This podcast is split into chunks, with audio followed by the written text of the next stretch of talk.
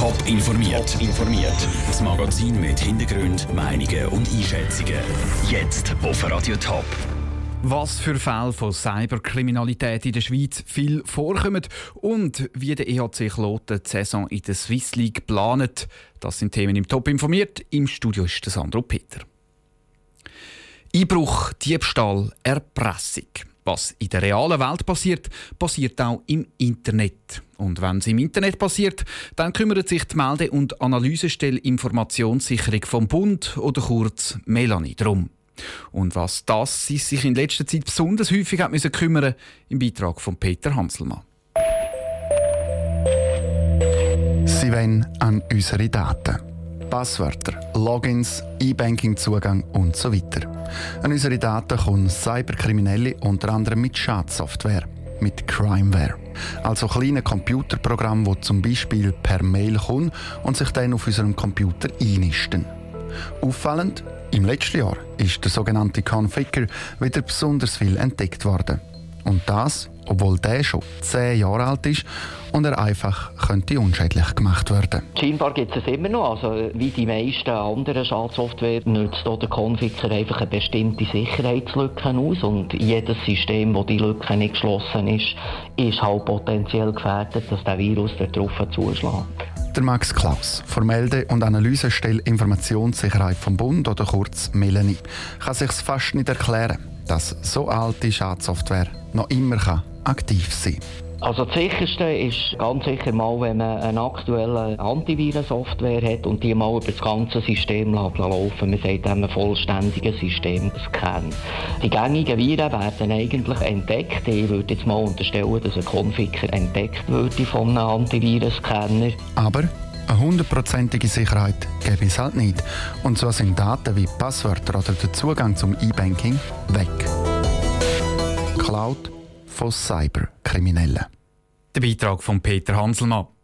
Der Skandal rund um Facebook, wo Daten soll an eine Firma geliefert haben, wo dann den Wahlkampf in den USA soll beeinflusst haben, zeigt, unsere Daten, die wir im Internet hinterlassen, sind wertvoll. Und was wertvoll ist, lockt Kriminelle an, die diese Daten klauen wollen. In der Schweiz für Schlagzeilen gesorgt hat Anfang Jahr der Fall von der Swisscom. Daten von 800.000 Kunden sind gestohlen worden.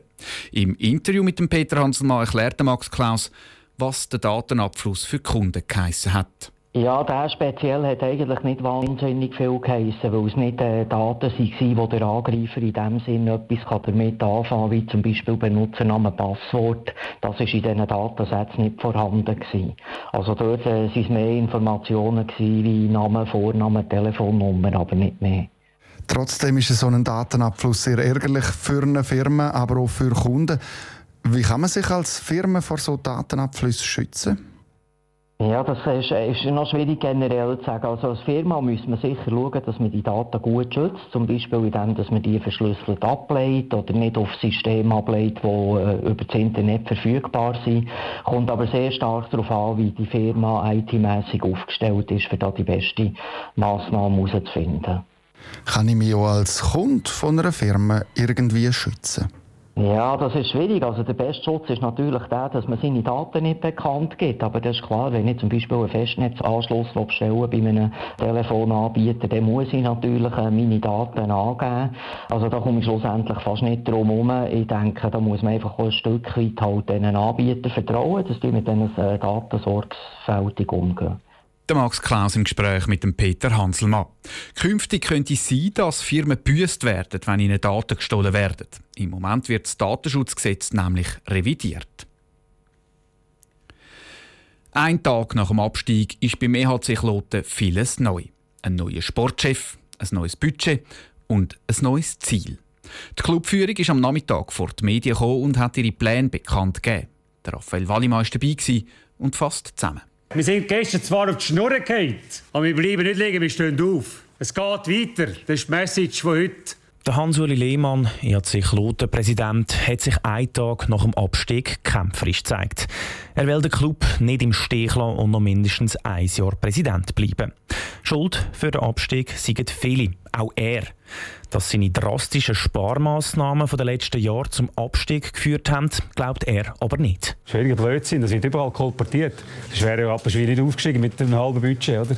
Geld ist schon eine Komponente. Letztendlich ist es die Einstellung und der Leistungswille von einer gesamten Mannschaft. In der Swiss League geht das Sparen beim EHC Kloten weiter. Der Hans-Uli Lehmann tut das Budget mehr als halbieren. Nächste Saison ist es noch bis 6,5 Millionen Franken. Trotz Budgetkürzung hat der Präsident ein klares Ziel. Wir können runterkehren. Wir wollen so schnell wie möglich wieder in die National League. Aber 1. Mai sind alle Spieler vertragslos. Also jetzt heisst es sofort mit den entscheidenden Spielern die entsprechenden Gespräche zu führen und dass wir die unter Vertrag haben, dass wir eine Mannschaft haben. Die Gespräche führen tut das Kloten Urgestein Felix Hollenstein. Er ist ab sofort neuer Sportchef. Mit weniger Geld und weniger attraktiven Gegnern werden die Verhandlungen nicht einfach. Bis jetzt hat er auch noch keine einzige Zusage von einem Spieler. Wir haben die Spieler auch bewusst jetzt mal den ganzen Morgen in Ruhe lassen, sollen jetzt zuerst mal ausschlafen und dann werden wir jetzt heute später Nachmittag sicher den einen oder anderen Spieler kontaktieren.